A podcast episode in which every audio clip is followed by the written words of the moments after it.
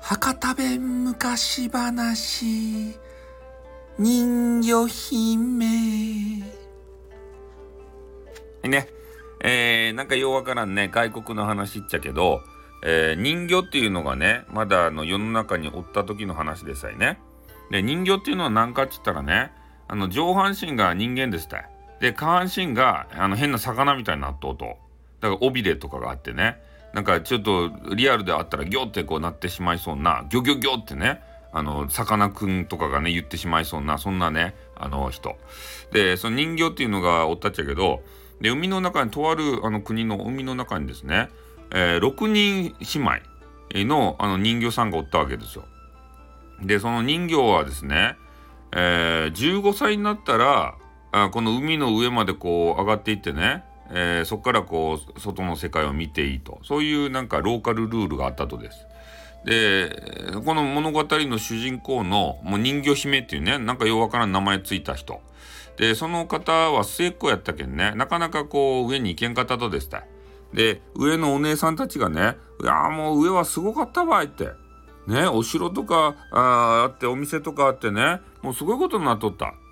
ね、コストコとかあってそこにねうまそうなピザがあってあれ食べたかったねとかそげな言葉言いようとでしたよね。行きたかってもドン・キホーテとかアルトバイとかめちゃめちゃ言ってくるんですよ。お姉さんたちが。ねきらびやかばいって言ってからああ行きたかねと思ったんですよね。でやっとお15歳に人魚姫がなったと。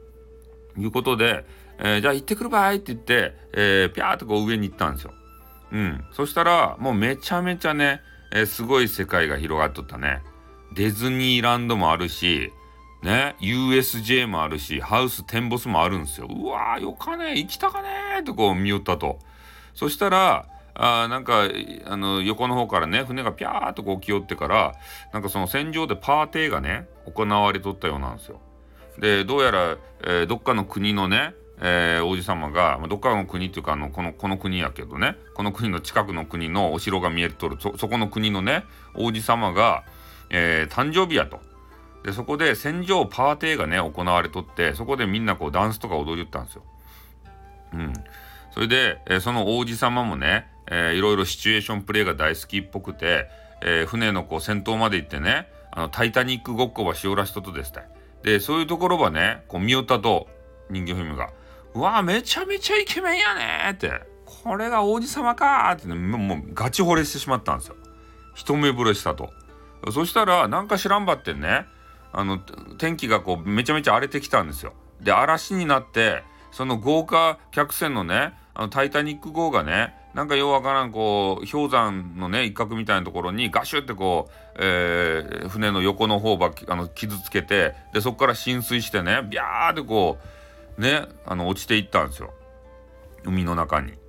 でそれ一部始終も見よったと。で王子様もねうわーって言ってからバショってこうねあの海の中に投げ出されてで下にこう沈んでいきよったけどこらいかんばいということでね人魚姫がもう急いでその王子様のところにねあの泳いで行ったんですよ。泳ぎは得意やけんね。うん。泳いで行ってもうややっと小坂でこう助けてですよ。であの地上にねこう連れて行って砂浜にとりあえずこう寝かせたわけですね。うん。で、おじさんは大丈夫かいなってこう、えー、岩の影から見守りよったら、えー、そその横の方か砂浜の方からですね、まあ、とあるもうめちゃめちゃ綺麗に着飾った、えー、あの王女様みたいな人。そういう人がこう来てからその王子に話しかけたんです「大丈夫ですか？大丈夫ですか?」って「なんか事故があったみたいですね」って。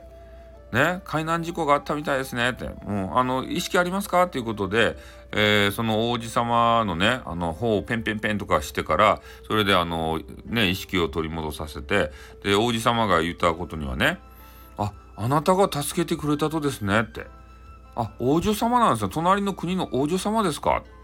ねあのだから仲良くこうならせてもらってもよかめちゃめちゃ美人やったけんね。仲良くなってもらってもよかでしょうか？って言って。でそこであの LINE の交換場したとですた。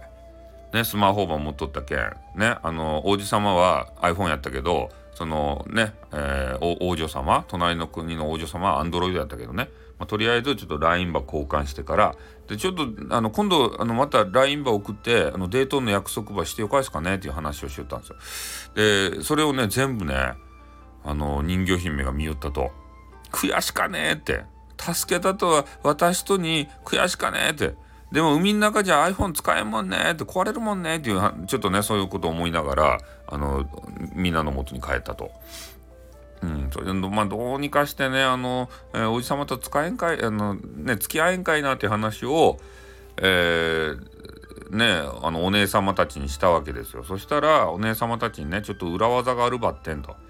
ね、海の底の方にあの魔女の、ね、おばさんがおるけんでそのおばさんに相談したらどげんかなるかもしれんよっていう話をしたんされたんですよね。あ分かったちょっと相談してくるということで、えー、人魚姫はね王子様のことがめちゃめちゃ好きやったけん一目惚れしちゃったけんね、えー、その魔女のところに相談に行きました。そしたらまあ魔女はもう言いました。ね。えー、ここに、えー、その人間になれる薬があるとばってん。これ副作用でね、お前、あの声がよかやんって。ね、歌めちゃめちゃうまいやん。声なくなる場合よか？ってまず言ったんですよ。それと、もう一つある。ね、お前その尾びれがあるばってん、こう地上で歩くためには、あ足は生やさんといかん。でも、我々ね、えー、人形族というのは、お前本来足ないけん。で、ね、足こう生やすのはよかばってん。ね、この地上を歩く、ね、一歩歩くごとに針で刺されたような痛みがあるばってん、それでよかってこう言ったんですよ。それでよかなら、そういえば飲んで人間になればよかって。うん。まあ、ただし、えー、ね、これ、副作用のもう一番あのひどいやつ、えー、をちょっと言うけど、えー、王子様の愛を、ね、お前がゲットできんかったら、お前は泡になって消えるとばい。それでよかそそれそれでよかとなら飲んでよかばいっていう話をされたんですよ。で副作用がねもうめちゃめちゃあったっちゃけどもうあのねおじ様がめちゃめちゃ好きやったけどね「分かりました。じゃあそれはください」って言ってから。ね、うん、でお前の熱意に免じてこれタダでやろうって言ってから。ねあんまりいらん薬やったけんそういえばやったと。あの人形で使う人もおらんかったけんね。でそれで人形はまたその薬を持って地上に上がっていってねもう意を決してそれの薬を飲んだとですたい。そしたらね、まあ、声はなくなった。ね、声が出せんくなった。それと、足は生えてきたけど、あの地上歩きよったらめっちゃ痛い。で、まあでも、こう歩くことはできたんですよ。うん。で、それで、えー、なんか知らんけどね、あの、砂浜のところをまた散歩しよった王子様がおって、そこに、王子様に見つかったんですよ。いやーなんかめちゃめちゃきれか人やねって。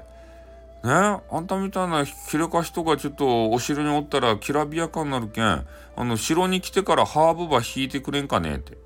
ねハーブの音色が大好きとですたいって。そのね王子様も女子が大好きやったけんね。もうとにかくあの綺麗な女子を、えー、お城に囲いたかったんですよ。でそれで、えー、人魚姫はですね、えー、お城に招かれたと。あの、ま、招き入れられたと。できらびやかな服とかね変な宝石とかえー、そういうのは着させてもらってで毎日毎日ハーブは引いてねそれでイケメンのあの王子の言葉チラチラチラチラ見よったんですよ。うん、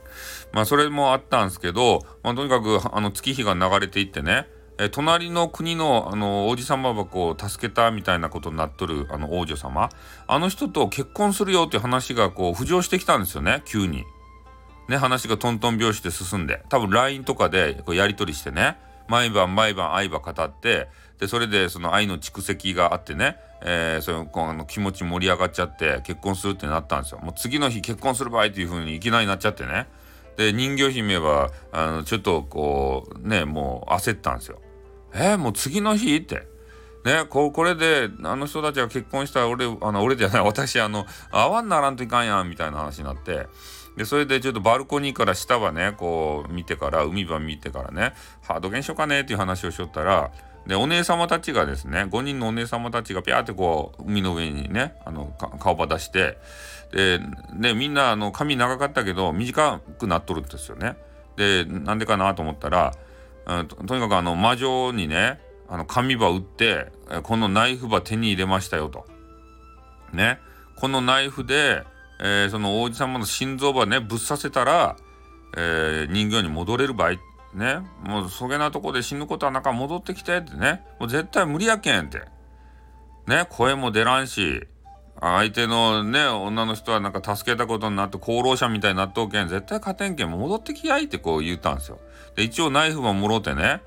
でもう今夜しかないということで、えー、人魚姫もですねどうしようか悩みながら、えー、王子様の寝室に行ってね、えー、ちょっと忍び込んでですよ。でナイフを手にして、えー、王子様寝とるとこに近寄っていったんですけどもめちゃめちゃイケメンでねもうかっこよかってなってから焦げなあの男子は殺せんばいっていう風になって、えー、殺すのやめたんですよ。うん、でそして、えー、次の日ねえー、王子様と王女様王女様隣の国の王女様が、まあ、結婚式ということになって、えー、結局王子様の愛を得られなかった、えー、人魚姫というのはですね、えー、泡になって消えてしもうたということでございますね。悲しか話ですね本当ね愛は伝えられないままね泡になっちゃったと。まあでもねここから後日談があるんですよ。何かと申しますとその王子様と王女様隣の国の王女様が、まあ、結婚したじゃないですか。で子供さんがね生まれるというわけでございますけれどもね。でその子供さんが、まあ、人形姫にですねクリソツなんですよ。ね？なんでやっていう話になるんですけれども。ねそういう形で、えー、まあ人魚としてねあのー、まあ、愛を得られなかったけれどもえー、そう子供さんとしてこうね生まれ変わってですよ。人形ね人魚姫が人間の子供に生まれ変わってでね、えー、王子様と王女様から愛情をいっぱい受け継いでですね幸せに暮らしましたとさということでございます。おしまい。